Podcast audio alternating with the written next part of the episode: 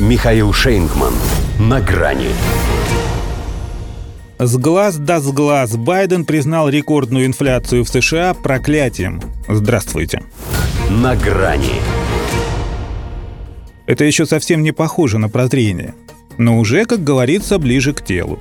Пусть этим словом он пока назвал не себя, но важно, что оно прозвучало. Все-таки хоть какое-то разнообразие.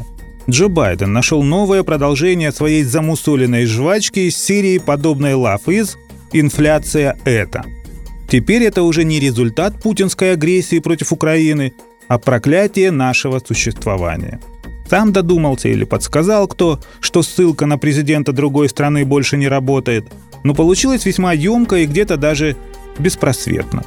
Потому что, во-первых, проклятие подразумевает вмешательство чего-то темного, инферного, потустороннего. Во-вторых, это значит, что нормальному человеку сопротивляться этому бессмысленно. Да и что вы от него хотите, если он сам раз за разом на трапе спотыкается? Это при его-то оптимальных физических кондициях. А его оговорки? Не иначе, как кто-то сглазил. И его, и страну.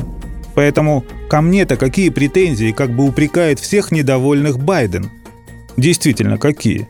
Ну, может, только за то, что он рассуждал об этом на телешоу комика Джимми Киммела. Под хихи-ха-ха, да под шуточки с прибауточками. Хотя для таких откровений больше подошла бы, допустим, битва экстрасенсов. Впрочем, какое проклятие, такой и юмор. Весьма услужливый ведущий предложил президенту воспользоваться фломастером, его предшественника, чтобы подправить показатели. Мол, ну а что? У Трампа же получилось. Заботливо и, видимо, полагая, что изящно, намекнул он на то, какое Байдену досталось жуткое наследство. Смех смехом, но ведь многие в этой стране теперь так и думают, что инфляция в ней и рост цен – это просто умора. В том смысле, что умереть не встать. Хотя есть варианты. Я тут ехала в Вашингтон из Мичигана на своем электромобиле, и меня совсем не волновали ценники на автозаправках – дала понять 72-летняя сенатор-демократ Дебби Стабинау, что имя Мария Антуанетта ей бы тоже подошло. А то и правда ходят слухи, что рекомендовала есть пирожные, если нет хлеба. Но, во-первых, совет тем, кто не может заплатить 5 баксов за галлон, переходить на авто за 50 тысяч из той же серии. Во-вторых, про хлеб в США и теперь актуально. Потому что вот проклятие. Хотя надо подсказать Байдену еще пару синонимов, например, каналья – или тысячу чертей. Ничего же не делает.